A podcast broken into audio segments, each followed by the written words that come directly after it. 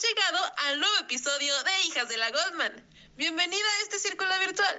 Y como cada 15 días, el lunes, encendemos la llama feminista, rompemos ideas patriarcales y nos acuerpamos todas, pero juntas, porque desde casa también somos revolución.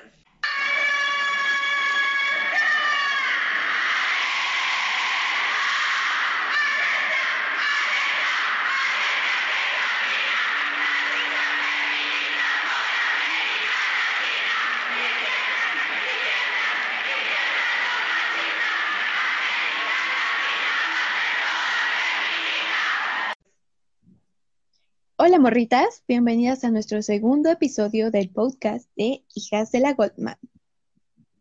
Mamá, papá, soy feminista. Así es familia, soy la femiloca, soy la feminazi, soy la peluda raya monumentos.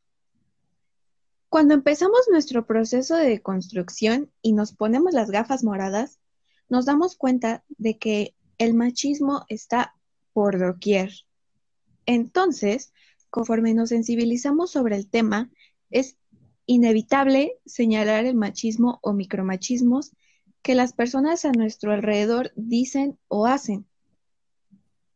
Micromachismo, agresión machista normalizada en este sistema heteropatriarcal capitalista en el que los hombres, ajá, esta práctica está tan inmersa en nuestro sistema que la víctima día a día la vive y el agresor pueden no verlo como violencia, pero ojo, compi, lo es.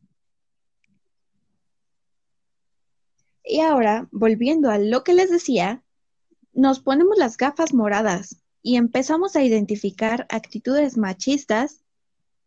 Claramente, las primeras personas que estarán bajo nuestra nueva perspectiva feminista recién adquirida será nuestro primer núcleo familiar, es decir, mamá, papá, hermanos o hermanas o por qué no, mamá y mamá. Pero pues creo que todas nosotras nos creamos bajo familias heterosexuales, entonces, ajá. O pues también las personas con las que vivas y pases más tiempo.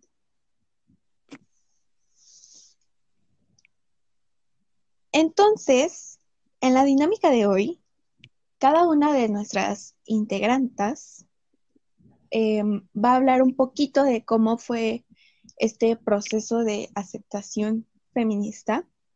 Y pues, hola, yo soy Pris, soy la más chiquita de la colectiva y es el episodio en donde me integro.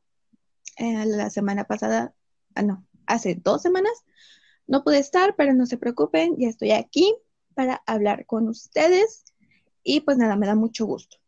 Entonces, mi historia comienza en, no sé, es bien complicado.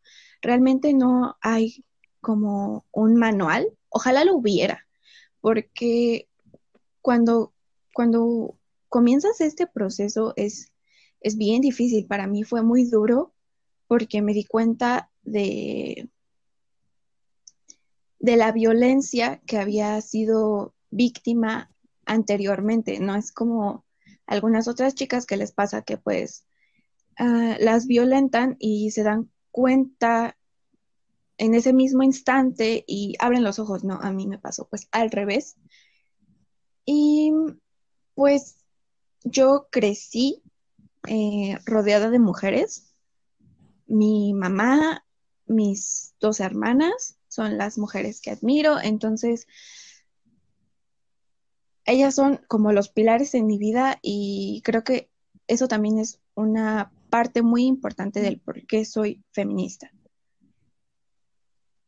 Aunque claro, eh, vivo en México y México es un país de hombres machistas y pues mi papá lo es. Mi papá es un hombre machista, mi papá es un hombre violento. Entonces, les menciono a mis hermanas porque gracias a mi hermana mayor, fue que comenzó un poco este despertar. Cuando yo veía que ella defendía a mi mamá de las agresiones de mi papá, pues obviamente al principio era aterrador, pero ahora que ella pues ya se fue de la casa, yo soy la que pues la que ha tenido que que ver por mi mamá. Y pues esto como que fue el inicio, pero después, gracias a las redes sociales, me di cuenta de que, de que pues ese, ese tipo de cosas tenían un nombre y que, y que si bien yo estaba muy alienada, sí, realmente me doy mucha, mucha pena ajena. Mi yo del pasado, no sé, de secundaria, que decía, ay, el rosa es de niña y yo no soy súper femenina, o sea, no, güey, tengo pelo corto, porque desde secundaria he estado pelona, o sea, mm, tengo cabello pegadito a la cabeza, entonces usualmente eso es como romper un estereotipo. Entonces yo decía así de, ay, no, pues este, soy medio vato y ahora para mí las cosas son bien diferentes. Pero bueno, todo empezó así como por redes y comencé a encontrar más y más y más páginas feministas y me emocionaba mucho como darme cuenta de todas estas cosas y, y ver la realidad de mi entorno y cómo, cómo estaba en mi casa, cómo, cómo comía con alguien que, que me violentaba a mí, que violentaba a mi mamá, que violentaba a mis hermanas. Y fue, o sea, es que es algo desgarrador descubrir todo eso. Y es, a veces, eso es algo que te llena de impotencia, pero, pero pues también es muy padre. Y es muy padre vivirlo acompañada por ahora mi colectiva, y por, mucho tiempo este, busqué con, con quién ser feminista muy a gusto. Y de hecho me acuerdo que el evento donde las conocí, llegué y yo estaba bien nerviosa. Yo estaba súper, súper nerviosa porque yo dije, no manches, qué chingón, voy a conocer niñas como yo y así, y, yo iba cagada de miedo también porque, este, pues iba sola, ninguna de mis amigas me quiso acompañar, pero pues ahí fui y me acuerdo que me senté y le pregunté a Ali algo así de, oye, aquí es como la marcha feminista. Y ella fue bien linda y se puso a platicar conmigo. Entonces, pues aparte, a partir de que pues las conocí y que platiqué con ellas y que viví toda esta experiencia, como que me quedé con ganas de más y más y más y más y más. Y, me he ido adentrando tanto que ya no me imagino mi vida sin el feminismo y sin confrontar estas situaciones que me pasan. Aunque a veces, obviamente, nos digo que cuando tú ya este, estás dentro, como que ya no te da miedo nada. Me acuerdo que hace semanas les mandé mensaje al grupo de nuestra colectiva, porque yo iba en el camión y un güey se empezó a masturbar a un lado de mí y neta me acuerdo y me da escalofríos y me da miedo. Pero sin duda el feminismo es algo que ha transformado mi vida así, cañón, porque pues, o sea, neta, neta, neta, es, es sentirte acompañada todo el tiempo y, y sí es un proceso bien duro. Para mí fue un proceso muy duro. Y más la parte de, de darte cuenta de que violentas y eres violentada. ¿Y qué más? Pues creo que ya, la, la verdad creo que durante este proceso me he llevado más buenas experiencias que malas. Obviamente el darte cuenta de que pues eres víctima de violencia pues no está chido, pero pues haces cosas para cambiar. Y ya, esa es mi experiencia. Entonces, ¿quién sigue? Eh, yo me quisiera presentar. Mi nombre es Jimena Rivas. Eh, soy parte de esta preciosa colectiva ya desde hace un año. Apenas cumplí mi, mi primer cumpleaños en esta colectiva y bien lo dijo Pris, es muy padre. La verdad es, no, no podría agregarle más palabras a lo que dijo Pris. Eh, tener un acompañamiento en este proceso duro que es adentrarte a lo que es la realidad es algo increíble y más con mujeres tan diversas y tan fuertes porque bueno, creo que lo dijeron bien en el primer podcast, no estuve en, eh, en las anteriores porque bueno, hay, que salvar el semestre, pero eh, pues es, es, prácticamente eso, ¿no? El, que seamos tan diversas, que haya estudiantas, mamás solteras, activistas desde hace mucho tiempo, desde muchísimos espacios, te nutre en, en esta lucha y, y, obviamente esto te ayuda también como, como persona. Ahora, adentrándonos un poquito en el tema, los micromachismos, ¿no? Está muchísimo a debate y a mí sí me gustaría que, que lo comentáramos, si la violencia se puede medir, ¿no? Y, esto está interesante, ¿no? Digo, les dicen micro, entiendo esto de micro, porque es algo que no ve, parece que no vemos, ¿no? No sé, esto, por ejemplo, de, mm, es que no quiero poner un ejemplo extremista, ¿no? Pero, por ejemplo, esto de lo primero que le niñas cuando nacen, ¿no? Los aretes, eso está como bien extremo, ¿no? O sea, lo primero que le hacen a las niñas cuando nacen es perforarlas y, marcarlas, ¿no? Yo así lo veo, tú eres niña. Eso para mí, desde mi punto de vista extremista, a lo mejor es un micromachismo, ¿no? estoy marcando y que todos vean que, que eres niña, ¿no? O a lo mejor el, el, cuando, no sé, a mí me pasaba, ¿no? Que cuando íbamos a comprar ropa, yo, yo iba, veía una camisa y mi papá, no, pasa? Es de niño. Yo, ah, entonces eso no, no me pertenece, no lo puedo agarrar, ¿no? Y así, muchísimos ejemplos que de alguna manera, bien lo dijo eh, Pris, nos van adoctrinando y alienando, ¿no? Es, hasta aquí se limita mi actuar, hasta aquí se limita mi, mi ser y hasta aquí se limita mi personalidad y mi identidad, cosa que es preocupante, inclusive esto que, que ya se ha debatido afortunadamente, de ponerle faldas a las niñas, ¿no? En, primaria. No sé cuántas de ustedes quisieron alguna vez jugar fútbol y una, no las dejaban porque eran niñas, ¿no? Y las niñas no juegan más que a las muñecas.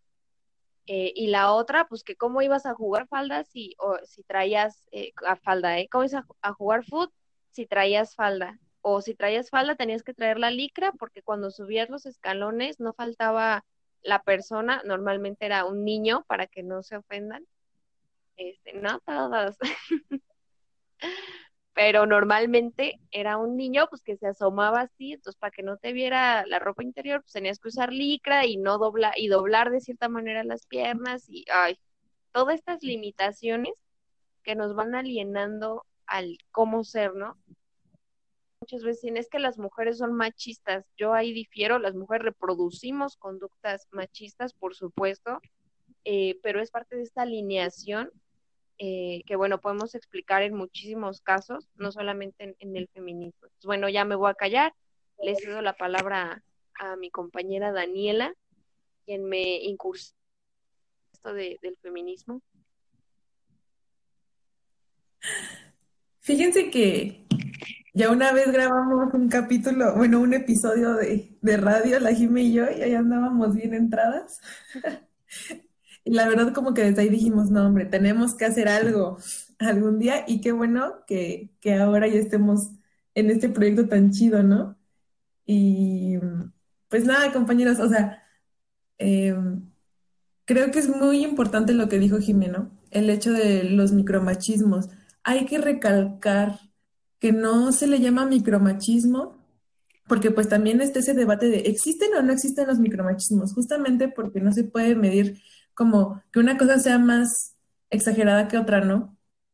Pero em, es cierto que es porque está muy normalizado, son cosas que decimos en el día a día, son cosas que se nos salen, ¿no? Eh, todo, todo el tiempo. Y pues bueno, eh, solo recalcar que no es porque sean menos importantes o que no es porque, no sé, los micromachismos estén mejor que los machismos, ¿no? y pues bueno, ya hablándoles un poquito acerca de lo que pasé yo a la sumisión feminista, digo, en el episodio pasado, porque pues yo sí estuve, pues ya escucharon, ¿no? Un poquito de la historia y de cómo fue que, que me empezaron a, a este, pues entrar estas ideas, ¿no? Ay, anarquistas.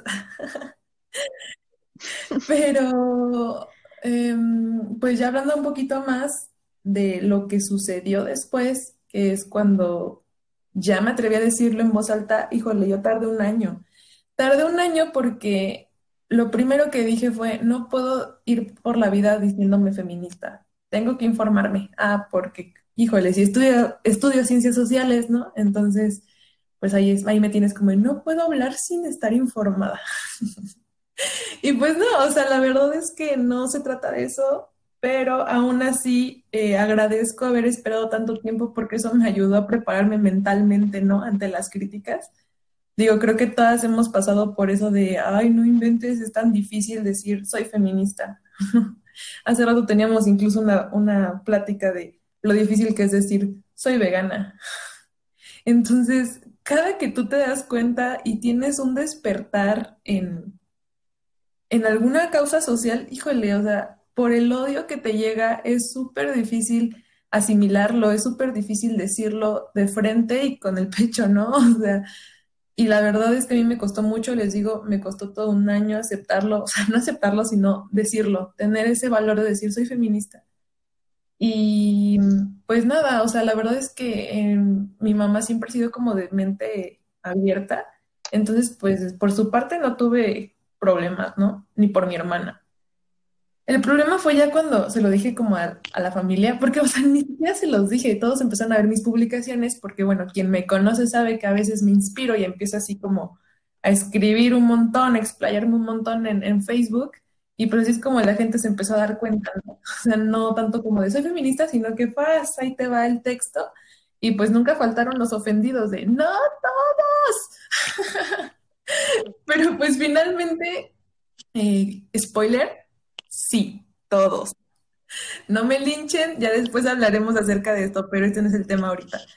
Y pues bueno, nada más, eh, sí he tenido, o sea, a pesar de que como les digo, en mi familia suelen tener mente abierta, me ha costado un montón, no tanto asumirme feminista, sino lo que conlleva. O sea, pónganle que ya superé eso de que me estén diciendo feminazi, femiloca, feminaca y cosas así, sino que ya cuando empiezo a decir cosas como lo que dijo Jimena de a las niñas se les marca con los aretes, híjole, no, prepárate para, no es cierto, a mí me gusta, es estético y yo lo hago porque a mí me gusta.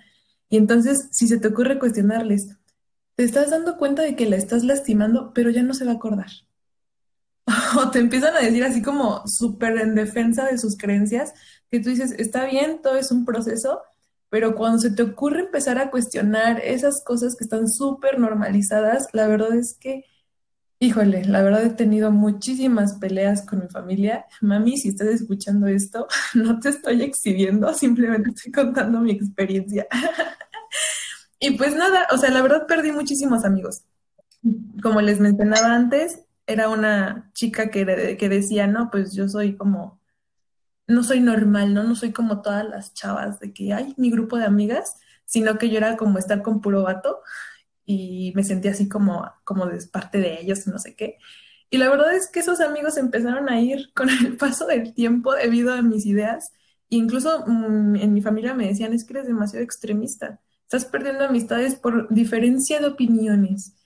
Y yo creo que no es una diferencia de opiniones, sino que es una causa. Y cuando tú entiendes me gusta esa, esa frase que dice como que no le, que qué tonto es decirle a un pájaro en una jaula que está obsesionado con volar, ¿sabes? O sea, qué tonto es decirle a alguien que vive la violencia todos los días que exagera, o sea, decirle que exagera o que no lo haga, ¿no? Entonces, bueno, esto es como lo que, pues yo pienso, lo que me ha pasado y pues así como lo están viendo, somos varias que tenemos la misma historia y esto está hecho justamente para quienes se identifican y pues ojalá que sientan este acuerpamiento, ¿no? No son las únicas, estamos juntas en esto y el acuerpamiento entre mujeres es precioso, o sea, de verdad mi vida cambió a partir de que empecé a ser a estas amigas tan chulas y tan hermosas. Y pues nada, ya le cedo la palabra a Ali porque como saben, ella siempre va a ser la última en hablar. Le da pánico. I love you. Gracias, Dani. Ay, amigas, me da pánico escénico, es real. Y aparte ya cuando escucho la conversación, cómo fluye, ya hay risas, me concentro mejor, porque soy de las personas súper distraídas que si te quiere contar una historia, te termina hablando de cinco más, según para que me entiendas mejor, y se me termina olvidando la historia original. Entonces, para mí es más fácil abordar el tema ya que las escuché. Y pues bueno, yo voy a hacer una pequeña pausa si les parece bien. Voy a hablar un poquito de las gafas moradas porque si hasta aquí no nos ha quedado como bien claro qué son las gafas moradas, les voy a explicar rápidamente. El concepto de ponernos las gafas moradas o gafas moradas no es un término que se nos haya ocurrido a nosotras.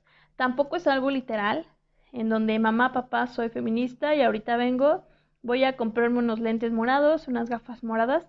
No sé por qué, pero en el feminismo dice que hay que ponernos las gafas moradas. Esto es un, un término en donde de una forma ejemplificamos cómo cambia nuestra perspectiva ante situaciones, pensamientos, costumbres, con un antes y un después del feminismo. Por ejemplo, una canción sin perspectiva feminista que les voy a leer. Bueno, es un verso. Dice, solía amarla, pero tuve que matarla, tuve que enterrarla seis pies bajo tierra y aún puedo oír cómo se queja. Sin gafas moradas, diríamos, ay, bueno, es una canción, no pasa nada, ni, a veces ni siquiera analizamos la letra. Con gafas moradas, claramente vemos un feminicidio. O este verso habla de un feminicidio. Hay otra que dice, no te acostumbres si una noche entro a tu cuarto y nuevamente te hago mía. Bien conoces mis errores, el egoísmo es ser dueño de tu vida. No te hagas la loca, eso muy bien, ya lo sabías. Y bueno, esta claramente sin gafas moradas, les apuesto que le hemos cantado o le hemos bailado.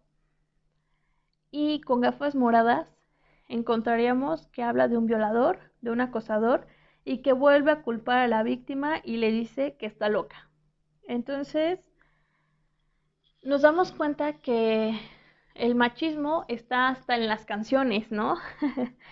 y hay una que todo el mundo conoce, a lo mejor este, puede que estas dos versos no los hayas escuchado, pero hay una que seguramente sí, que dice arroz con leche, me quiero casar con una señorita de la capital, que sepa coser, que sepa bordar. Y bueno, eh, sin gafas moradas, esta canción se ha transmitido de generación a generación y es una canción que conocemos desde el kinder, ¿no? Con gafas moradas nos damos cuenta que es una canción con un mensaje machista, en donde habla de cómo la mujer es la única responsable del hogar y cómo se percibe a la mujer como trabajadora del hogar, en donde, como nos venden en películas, que el matrimonio es nuestra meta de vida, el matrimonio y los hijos, entonces nos hace creer desde niñas que para podernos casar debemos saber cocinar, debemos saber planchar, para que nos escojan como vil producto, ¿ok? Eso poniendo con, términos de canciones, ¿no? Con ejemplos de canciones. En términos todavía más básicos, hablamos, por ejemplo, a nosotras se nos dice que las mujeres son femeninas, que las mujeres somos bellas por naturaleza, ¿no? Nos venden el término de belleza y a los hombres el término de fortaleza. A nosotras se nos pone, tú eres bella porque eres mujer, los hombres son fuertes. ¿Qué es la qué es el término para los hombres de inteligentes? Cuando haces algo los hombres sabio, no, son súper inteligentes los hombres. Y a nosotras nos etiquetan como intuitivas, ¿no? Y nunca nos dicen, ah, no, es súper inteligente. Martita es súper inteligente. No, lo que hizo Martita lo hizo por intuición femenina y nos halaga, ¿no? Y bueno, eh, las gafas moradas entonces nos hacen histéricas. No, hermana, las gafas moradas no nos hacen histéricas, porque las mujeres no somos histéricas, somos históricas, ¿ok? Ponernos las gafas moradas nos hace dar, darnos cuenta que habíamos sido violentadas, que habíamos sido em, sumisas, que habíamos crecido con, con canciones donde claramente incluso nos llegan a, a, describir cómo nos piensan matar, por ejemplo, ¿no? Entonces, pues claramente esto, este análisis que comenzamos a hacer día tras día, porque el machismo lo vemos en canciones, en películas, en comentarios, obviamente afecta en todos nuestros círculos. Y como bien lo decía Pris en un principio, nuestra familia es o bueno, en, el caso de nosotras, nuestra familia es el primer lugar donde nos desenvolvemos, ¿no? Y bueno, mamá, papá, soy feminista. ¿Cómo fue para mí el, el estar en la sala y ver una película con mi familia y comenzar a ver términos o, o ver que las películas están llenas de, del amor romántico? Realmente para mí no fue complicado de repente esta cuestión como de analizar y decir, ay no, o sea, qué horror que, que tengas, hay películas donde hasta van a escuelas para ser mejor candidatas a, a, un noviazgo o a mejor esposa. Hay películas donde, o en general todas las películas, el hombre viene a, a rescatar a la mujer, ¿no? Entonces, obviamente, esa parte de análisis y de cuestionamiento libre en donde yo les, les preguntaba a mi familia o les exponía a mi familia que eso era machista, que estábamos viendo una película súper agresora o que estábamos escuchando canciones eh, misóginas y todo eso, obviamente de repente saca a todo el mundo como de, de la zona de confort. Pero eh, en mi familia no he batallado mucho porque son de mente abierta.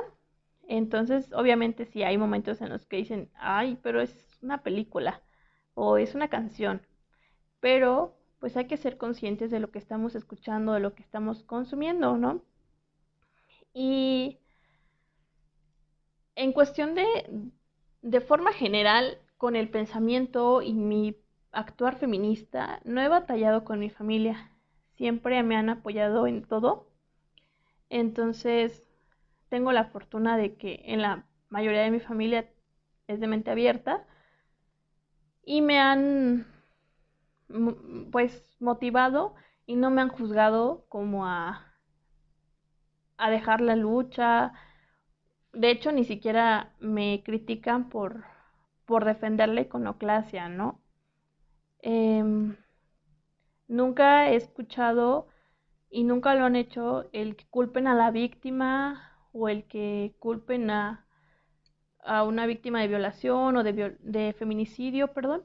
Entonces, para mí eso es bueno porque he escuchado muchas compañeras cansadas de que en su familia repitan día a día con las noticias de feminicidio el que digan, ay, pues seguro se fue con el novio o por eso las matan, por andar de fiesta en la noche. O sea, realmente tengo la fortuna de que en mi casa no es así. Y hermanas, si en tu casa es así, aquí tienes una manada hermosa. Realmente en el feminismo haces redes súper bonitas, súper sanas, que llenas de aprendizaje, en donde inclusive llegas a conocer a compañeras de otro, de otros países, en donde te escuchan con una empatía enorme y se hacen súper amigas, a pesar de que a lo mejor en la vida se vayan a, conocer de en persona, pero ya las quieres como si fueran amigas de toda la vida, ¿no? Entonces, si a ti te pasa o en tu casa no eres libre de mm, exponer tu, tus pensamientos feministas, aquí está tu, manada. Como siempre lo decimos en las manifestaciones o en todos los círculos de apoyo. Tranquila, hermana. Aquí está tu manada. Y pues realmente no voy a, no voy a explayarme mucho en términos de mi familia. El único con, con, el que batallé un poquito es con mi papá, porque obviamente es de otra generación y es de una generación súper machista. Pero eso no me ha impedido a que siga aquí nunca han sido de decirme, no puedes ir a una manifestación. O sea, mi mamá es como de decirme, ok, pero cuídate mucho. Y pues a veces mi papá ni se entera, ¿no? No es como de que le tenga que pedir permiso para ir a la manifestación o que no me deje ir o que me tenga que ir a escondidas. Realmente no. Y este, pues bueno, comencemos a hablar, si les parece bien, de cómo vivimos el feminismo ya sea en trabajo o en escuela. ¿Les parece? Comienzo yo. Este, realmente en, el, en la escuela pues no lo viví mucho porque yo conocí el feminismo ya casi cuando iba a salir, aunque obviamente eh, de repente sí cuestionaba o hacía como el cuestionamiento con, hacia mis amigas o con mis amigas, no hacia ellas, sino estábamos a lo mejor escuchando algo o una canción, ¿no? Pongo ejemplos eh, repetitivos a lo mejor, pero es algo muy básico. Entonces yo comenzaba como el, ay, ¿por qué esa canción dice eso? ¿No? Y mis amigas eran así como de, es una canción. y este, pero no, realmente yo sé que que de repente te puede sacar de onda porque vas cambiando muchas cosas y muchos pensamientos y muchas actitudes. Entonces, pues no puedo hablar mucho de, la, de mis amigas, cómo, cómo fue este cambio, porque les digo, o sea, me empecé a entrar más en el feminismo cuando ya casi iba a salir. Entonces, puedo hablarlo mejor desde la cuestión del trabajo. Actualmente tengo la fortuna de ser emprendedora, entonces, pues ya no convivo en oficina, pero cuando lo hacía, hoy es súper fastidioso. O sea, me acuerdo tener compañeros que decían hacer burla o hacían burla de, de, por ejemplo, el performance del violador eres tú, o que se les encantaban los memes con los estereotipos horribles que ponen hacia las feministas, en donde pues se supone que nos atacan hacia hacia la belleza, ¿no? Y realmente ni siquiera lo hablaba como de, decir, ah, yo soy feminista, porque te empiezan a atacar mucho, ¿no? Entonces yo vivía como en, mi casa ser muy libre y en el trabajo como mejor ni tocar los temas o ignorar. Y te terminas tragando toda esa rabia de decir, o sea, ¿cómo puedes estar culpando eh, a la víctima de, de violencia, ¿no? o comentarios súper sacados de, de los memes también o de su cultura súper machista hacia las madres solteras y era burla todo el día hacia, hacia las madres solteras, hacia el feminismo, o sea, ¿por qué? Porque obviamente el feminismo se ha vuelto como de nota día a día y se dejan llevar pues por todo lo, los medios amarillistas. Entonces, pues nada, no sé, creo que es lo único que, podría compartir, que si es pesado, entonces hermanas, si también te es pesado en el trabajo, créeme que no eres la única y es muy difícil el poder expresarlo, te entendemos eh, la mayoría. Entonces, pues les, les cedo la participación, compañeras. Les mando un abrazo. Gracias por, por escucharnos. Pris, no sé si quieras eh, continuar platícanos un poquito cómo ha sido para ti. Oli, pues me acabo de dar cuenta de que se me olvidó contestar la pregunta inicial. Bueno, como lo de qué pedo cuando con mi familia. Así que pues rápido, pues se lo tomaron bien.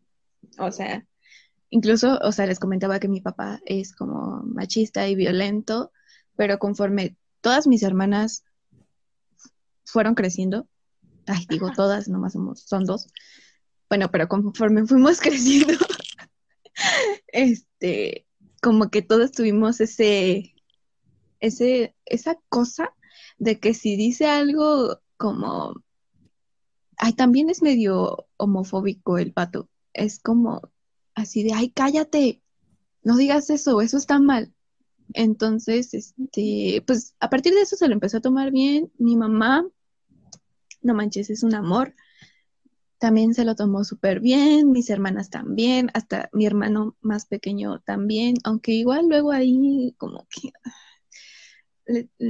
ya saben, como ese tipo de momentos incómodos donde tienes que decir algo, señalar, pero pues todo bien. Sin embargo, por ejemplo, con mi otra familia, como tías, abuelos y todo ese tipo de cosas, descubrí que tengo más tolerancia de la que creo poseer, porque normalmente siempre que dicen algo como, es como de, está pendejo, y ya, ahí lo dejo. Pero si ellos no se lo han tomado como bien, si son estas personas que dicen feminazi, eh, mis tías, una tía en particular, este, su esposo es, es un macho violento, pero ella me comenta mis publicaciones con emojis de asco o cosas así. Y pues la verdad no me pongo a debatir ni nada, porque es como, pues, bien, ya con el tiempo se dará cuenta, o tal vez no. Pero pues en esa parte, pues, pues soy bastante relajada y como que igual no, no me quemo mi cabeza como intentando pelear con gente que a lo mejor no me va a entender. Aprendí eso después de mucho tiempo de, de pelear con gente y de descubrir que ellos jamás o muy difícilmente iban a cambiar su forma de pensar. Pero bueno, en el ámbito laboral, pues trabajo con dos mujeres, este, que son mis jefas, entonces por esa parte, de hecho, no he tenido problema y me encanta estar trabajando en una tienda que es para mujeres, porque pues así me siento segura de que de que, no sé, trabajo en una tienda de ropa, entonces me siento segura de que la chava que se entre a probar algo no me va a agredir. Entonces, por esa parte está bien, pero por ejemplo, en hago maquillaje, bueno, no lo hago, sino maquillo, pero por ejemplo, en Halloween, Día de Muertos, estuve maquillando. Me acuerdo que ese día me tocó maquillar a puros chavos, a, unos amigos, y pasó un ruco y venía ebrio y, pues los maquillé ahí en la tienda de, ropita y pues hay pura ropa de mujer. Entonces el, el, el, güey empezó así a decir así de, ay, ¿cómo quisiera tener una, una vieja para cogérmela? Y yo así de, ay, este pendejo. O sea, me ha tocado sufrir como acoso de vendedores ambulantes o cosas así, pero de otra cosa, pues no. Y en la escuela, ¿puedo quemar maestros? Díganme. bueno. Ni lo van a escuchar. ¿Eh? Ajá, entonces, perdón. Pues es que hagan de cuenta que yo estudié en el COVAC, en el COVAC 10. Y, había un maestro que me dio los últimos dos semestres que se llama Bulmaro. Mm. No sé si alguien lo conozca, probablemente mis, mis amigas que estén escuchando esto, este, pues obviamente saben qué pedo con ese bro. Y este, creo que sí daba matemáticas y a mí me daba... Como con los ojos grandes. Sí, que, que habla Mm, no, los tiene como chiquitos, pero habla como así. El Antonio, ¿no? También bueno, el Sí. No sé si el Antonio, pero a mí me dio que... que se llamaba bueno, pero hagan de cuenta que ese bro era así de que súper antifeminista, me acuerdo que ni daba clases, nada más me decían mis compañeros así de, Pris, dile algo para que no nos dé clase. Y pues como yo también, pues no le entendía nada a su clase, era así como de, profe, ¿y qué opina de las marchas? No, las feminazis no, no, no decía feminazis, pero decía así de, no, estas mujeres están locas, ya no saben lo que es la familia, solo quieren abortar, que no sé qué. Y luego ahí nos tenía discutiendo todo el grupo contra él nada más para que no nos diera clase, pero pues sí se le salían unos comentarios ahí como medios pendejos. Y, o sea, neta, es de esos profes, o bueno, de esas personas que les dices, no, y es que qué tal si fuera tu hija la que desaparece. No, pues voy a la policía, que son esas cosas de rayar monumentos. Y pues algo que también he aprendido es que, pues, no está, pues no es que esté mal usar ese argumento de, y si fuera tu hermana, y si fuera tu familiar, porque realmente los agresores están en nuestras familias. Pero bueno, me acuerdo que ese profe, este, me acosaba. Y me acuerdo que una vez llegué, y yo siempre llegaba tarde, este, y me acuerdo que ese día yo traía un labial rojo, y el labial rojo era mi labial favorito. Entonces me dijo así de, Pris, qué bonita con tu labial rojo. Y yo me saqué así de pedo, súper cabrón. Y después me ladró. Ay, qué, Y qué asco. fue, y fue un momento tan pinche incómodo y me sentí como tan expuesta y lo peor fue que todo el salón se rió y yo así de hijos de su pinche cola. Ajá, y, y llegué a mi lugar y vi a mis amigas y mis amigas con cara de ¿qué pedo? ¿Qué acaba de pasar? Y yo así de, ay, este pendejo. Y, y me acuerdo que a mí ya me tenía harta, harta, porque siempre era así como contra mí la cosa. Entonces me acuerdo que pues no quería reprobar. Sinceramente ya acabé la prepa y no quería reprobar. Entonces no quería como confrontarlo porque pues todos sabemos que en las instituciones siempre va a tener la razón el maestro. Hace, hace un mes más o menos se dio el caso de que una maestra fue a acompañar a una alumna o unas alumnas que eran acusadas por maestros y corrieron a la maestra en lugar de en lugar de los maestros acosadores. Entonces, obviamente yo no quería reprobar porque aparte me va súper mal en las matemáticas y me acuerdo que intenté, este, bueno, llamé a la escuela y les dije así de, no, esperen, yo no quería llamar, pero le conté a mi morro cómo me sentía y que pues me sentía muy triste y que este pendejo me había ladrado y así. Y entonces él estaba súper indignado y me dijo, no, pues voy a hablar a la escuela a ver qué pedo, a ver qué me dicen. Y pues él llamó y le dijeron que pues a huevo necesitábamos ir a la escuela y decir quién era yo para que pudieran hacer algo. Y pues obviamente yo dije, no, no voy a hacer nada. Pero las cosas continuaron así y entonces volví a llamar yo y yo les dije, no, pues es que este, este, este maestro me hace esto y esto y esto. Y es que yo no siento que la agresión tenga que ser física para que cuente. Obviamente no.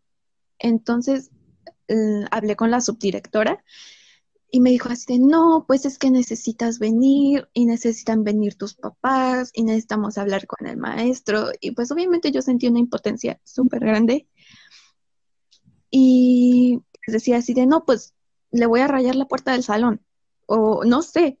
Y mis amigas era, ahí la verdad sentí un poco de como cero apoyo por parte de mis compañeros y mis amigas, porque pues así de, no, pues no hagas nada, o sea, pues ya déjalo así porque pues yo por dentro estaba llena de ira, ¿no?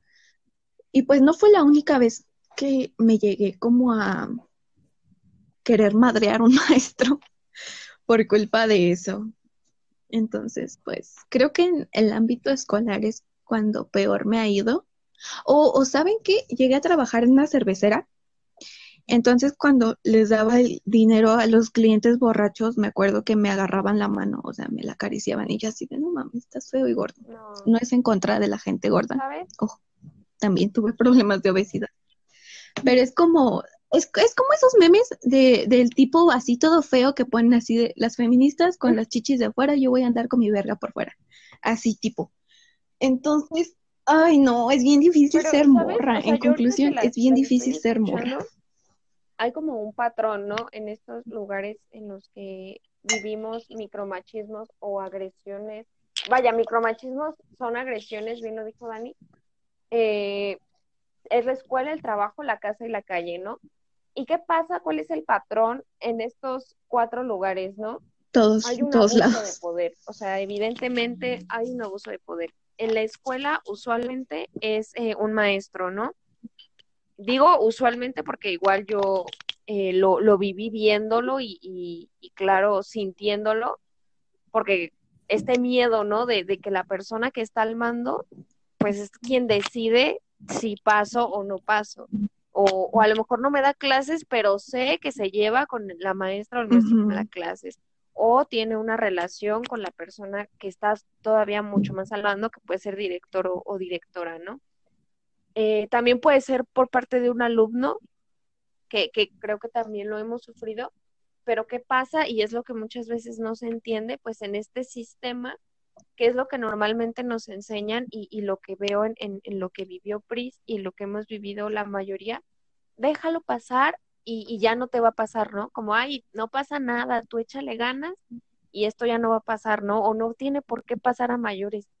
Y es como esta parte donde viene esta indignación que te, te obligan a tragarte porque ni siquiera te la tragas. Bueno, yo, yo creo que la mayoría de, y por algo somos feministas, ¿no? Que, que cuando decías, no, es que yo siento que esta persona me está acosando, o sé que esta persona me está acosando, porque dice, no pasa nada, o sea, tú, tú déjalo pasar, y mira, no tiene por qué pasar a mayores, y tú no lo quieres hacer, pero al no ver ninguna posibilidad, y precisamente esta falta de apoyo que te cierra, que, que, que te encierra al final de cuentas, te hacen llenarte de culpas que no son tuyas. Y esta parte de es que porque no hice nada, o, o peor aún, ¿no? Que es que estoy exagerando, o sea, también yo ya debí superarlos y pasó hace muchísimo tiempo, ¿no? Cuando hay que entender que son procesos y no debemos de culparnos de cosas de las que evidentemente no somos culpables, ¿no? Eh, yo les puedo decir que me he peleado con un sinfín de maestras, maestros, licenciados, licenciadas, o sea, de, de esta, más obviamente licenciados, ¿no? De repente sacan el comentario y yo me acuerdo, ¿no? De, mis amigas y compañeros que me decían, bro, ya no le contestes. O sea, déjalo que diga de su clase, de verdad, no lo vas a hacer cambiar, es la persona más conservadora que vas a conocer. Y yo decía, es que, ¿por qué? O sea, eh, y, y, hasta hoy no sé si me va a reprobar, porque tiene como familia de reprobar a quienes le, le caen mal, evidentemente pues no, no le agrado, por diversas razones, ¿no? De, de que lo, lo, señalé cuando decía comentarios, pero está esta parte fea, ¿no? De sentir arrepentimiento, de decir, chin, ¿por qué no lo dejé pasar, no? O sea, ¿por qué tengo que estarme mordiendo las uñas de saber si me va a reprobar o no, cuando a lo mejor si me hubiera callado, ¿no? Esto se hubiera solucionado, o a lo mejor si ya no hubiera entrado a clases, o a lo mejor si, bla, bla, un sinfín de cosas que, que, creo que es importante entender, compis, que no tenemos por qué cambiar nuestra vida, porque una persona ha decidido sobre nuestro cuerpo, sobre cómo vivimos nuestra sexualidad, sobre cómo comemos, cómo es nuestro cuerpo, o sea, no, no tenemos por qué cambiar nuestra vida nosotras. Y es importante señalarlo.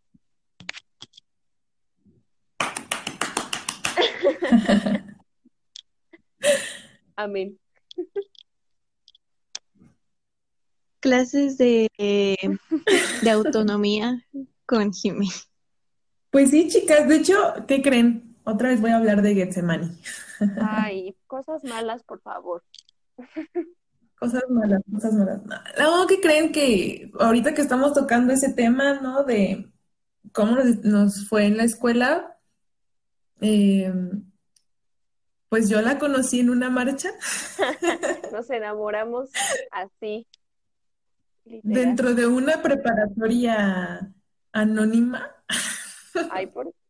Y digo anónima porque, pues, digo, todavía nos pueden caer las repercusiones y ya sabemos cómo funcionan las cosas ahí, ¿verdad? Pero bueno, en una preparatoria. En un lugar que... muy, muy lejano. Muy, muy lejano. Este, ¿qué creen, compañeros? O sea, la verdad es que, compañeras, una disculpa. Eh, ay, no sé, o sea, justamente estaba hablando de eso con mi mamá hace poco. Yo le decía, o sea, ¿te das cuenta de que si yo en la prepa te hubiera dicho todo lo que me pasó con tal profesor, eh, no me hubieras dicho así como, pues ni modo, o sea, no lo hubiéramos visto como normal y aguas, o sea, le dije, no, no te estoy culpando, no te estoy diciendo, no hiciste nada, sino que híjole, como lo dijo Jimé, no es que seamos machistas, es que nosotros reproducimos las conductas porque hay una normalización encima, porque hay todo un sistema que nos hace hacer las cosas de cierta forma. Ahorita estaba mencionando ella, eh, pude ahorrarme muchas cosas si me hubiera callado. Y pues no, o sea, la verdad es que el feminismo duele y duele mucho. Y entonces, entre una de esas cosas eh, que tú aprendes, es a no callarte es a decir, a reclamar, ¿no? Y sí, o sea, voy a ser bien honesta, no vamos a romantizarlo, no vamos a decir, ay, o sea, digo, claro que tiene su lado bonito y precioso y de acuerpamiento, pero trae ese lado también bien feo en el que dices, me hubiera callado y no me hubiera pasado esto, pero te hubieras callado y hubieras seguido alimentando todo un sistema que te ha querido callada, sumisa y que te agaches, ¿no? Y, híjole, es una parte bien difícil. Eh, a mí, digo, yo lo viví desde, desde chamaca en la prepa, pero se me hacía de lo más normal. A todos se nos hacía de lo más normal. Incluso si cierto profesor metía a alguna compañera al coche, era como de, ay, ahí van las, las resbalosas con el profe. Cuando no estás captando que si alguien tiene, si, si ellas tienen una edad de eh, 16 años y, ellos de unos cincuenta y tantos, ¿no, ¿no ves que es una, que es pedofilia? O sea, ¿cómo lo hemos normalizado todavía para echarle la culpa a las, a las mujeres, a las niñas?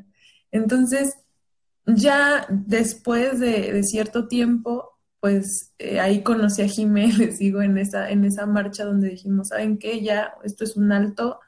Em, nos dio mucha felicidad y hablo por ambas porque yo lo sé, ¿no? Eh, muchísima felicidad de ver cómo las chamaquitas decían, no nos vamos a dejar y vamos a hablar, cosa que no pudimos hacer nosotras, ¿saben? y es tanta emoción la que traes, hoy no sé. Y bueno, les voy a seguir diciendo que, que pues en sí la universidad en donde estudio sí está bien complicado el aspecto, todos los aspectos de violencia, más porque suelen ser encubiertos, ¿no? Y pues nada, afortunadamente mi facultad, o sea, no es como la de que es de derecho y que todos así como que ya tienen muchísimo más normalizada la violencia, sino que la mía es como, ay, mira, pues acá estamos bien relajados, movimientos sociales, conciencia social, no te critico, no te juzgo. Y la verdad es que sí me ayudó muchísimo ese ambiente para crecer como feminista, pero ¿qué creen?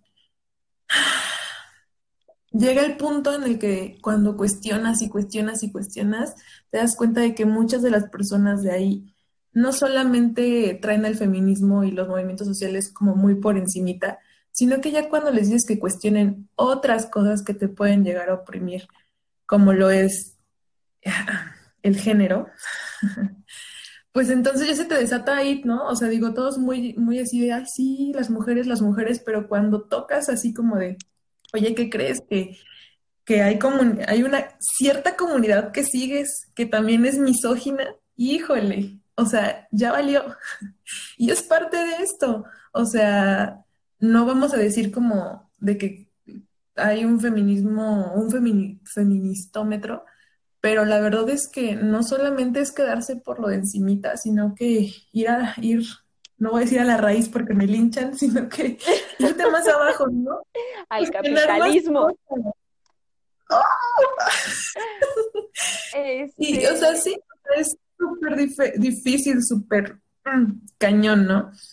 Y eh, no sé, chicas, si ya nos explayamos mucho. Sí, a mí me gustaría, lo, lo abro aquí, hacer un, un podcast, no sé, anotarlo ahí, de, que también la, libertad es un ejercicio de violencia, eh, citando a, la modernidad líquida, ¿no? Eh, no sé, anotarlo por ahí y ya me callo. Pues fíjense, chavas, bueno, yo creo que ya es todo porque creo que sí, ya nos explayamos un montonal en este capítulo, en este episodio, pero no quería como irme sin decirles y pedirles y rogarles que por favor nos manden sus comentarios y empiecen también ustedes como espectadoras, porque como dijimos desde el inicio, no solamente son espectadoras, queremos retroalimentación, ¿no? ¿Qué son esas cosas que ustedes han experimentado eh, en el ámbito laboral, en el ámbito familiar, en, todo ámbito y que se hayan sentido identificadas o que, o que pues bien, obviamente todas las, las, vivencias son diferentes, ¿qué han vivido ustedes, no? Y bueno, yo creo que por ahí también podríamos hacer alguna publicación en Facebook para hacer más a gustito esto. Igual si mandan este audios, ¿no? Estaría increíble. Bueno, me gustaría escucharla y poder comentar con ustedes lo, lo que han vivido, lo que quieren comentar, así de, no, ¿sabes qué? Dime, estás mal, o, o aquí estás bien, o, o Dani, no, o Dani sí, o o Pris o, Ale, habla al principio, por favor. Ali, por favor. Chicas, bueno, no sé qué les parece, pero yo cedo el micrófono a Pris. Sí, ya. Para que nos diga las redes sociales y nos despidamos. Oigan, a mí antes de terminar me gustaría agregar una pregunta, Dani. ¿Qué hubieras hecho, compañera, si hubieras conocido el feminismo antes, ¿qué situaciones hubieras cambiado o no hubieras permitido? En mi caso, por ejemplo, comencé a sufrir acoso desde muy pequeña y era, era muy feo el sentirme culpable porque fueron tres años de acoso. Los pongo en contexto. En la secundaria, mi amiga y yo llegábamos súper temprano. Incluso todavía llegábamos y teníamos que esperarnos, no sé, 40 minutos hasta que abrieran la escuela. Y íbamos en el turno matutino, entonces todo estaba oscuro. Recuerdo la primera vez que, llegó este señor, llevaba su pene por fuera. Aún recuerdo como mi amiga me. su cara de horror y, y sus palabras para indicarme o decirme que este güey llevaba el pene por fuera. Y las dos tratamos como de fingir que no lo habíamos visto e ignorar la situación. Y ya pensamos que había sido como algo que pasó y ya. Después de eso el señor comenzó a llegar, a estacionarse frente a nosotras y comenzar a masturbarse. Por las mañanas era esa como su rutina. Y era horrible porque yo recuerdo sentirme muy culpable. O sea, yo no hablé, durante tres años yo no hablé porque yo sabía que el Señor no estaba haciendo algo bien, pero yo creía que pues nos estaba acosando por algo que, que nos debíamos aguantar, ¿no? Y ya. Entonces era horrible tener que callar y tener que fingir que no había pasado nada. Y, o sea, comenzar prácticamente tu día con, con esa situación, ¿no? Y eso lo vivimos por tres años, ni ella ni yo hablamos.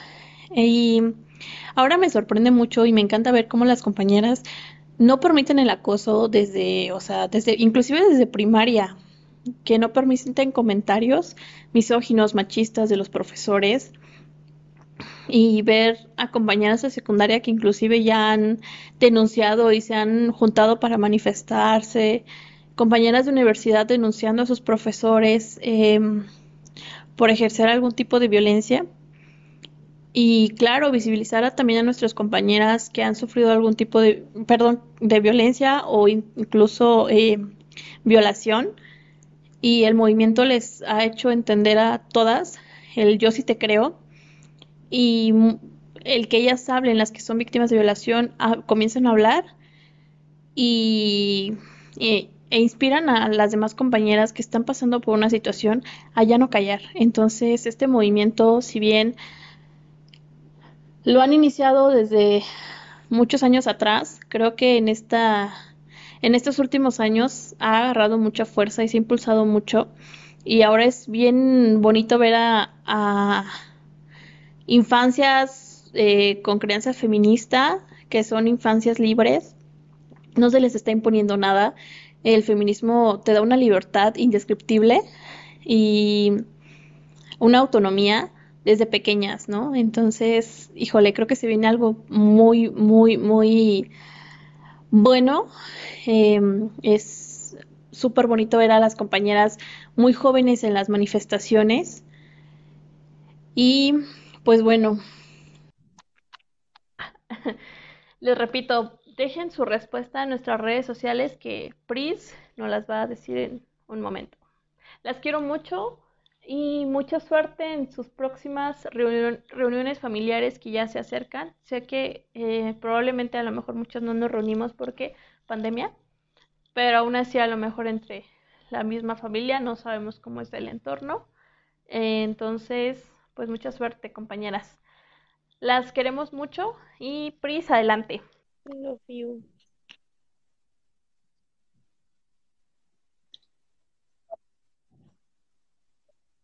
Pues ahora sí, les dejo las redes. Estamos en Facebook y en Instagram como Hijas de la Goldman. Gracias por escucharnos. Pues, y pues nada. Feminismo, libertad, revolución es ser conscientes. Ya no nos callamos más. Viva la voz y alta la frente. en cada esquina en la ciudad vas a encontrar pañuelos verdes. en cada esquina en la ciudad vas a encontrar pañuelos verdes. En cada esquina en la ciudad vas a encontrar pañuelos verdes. Adiós.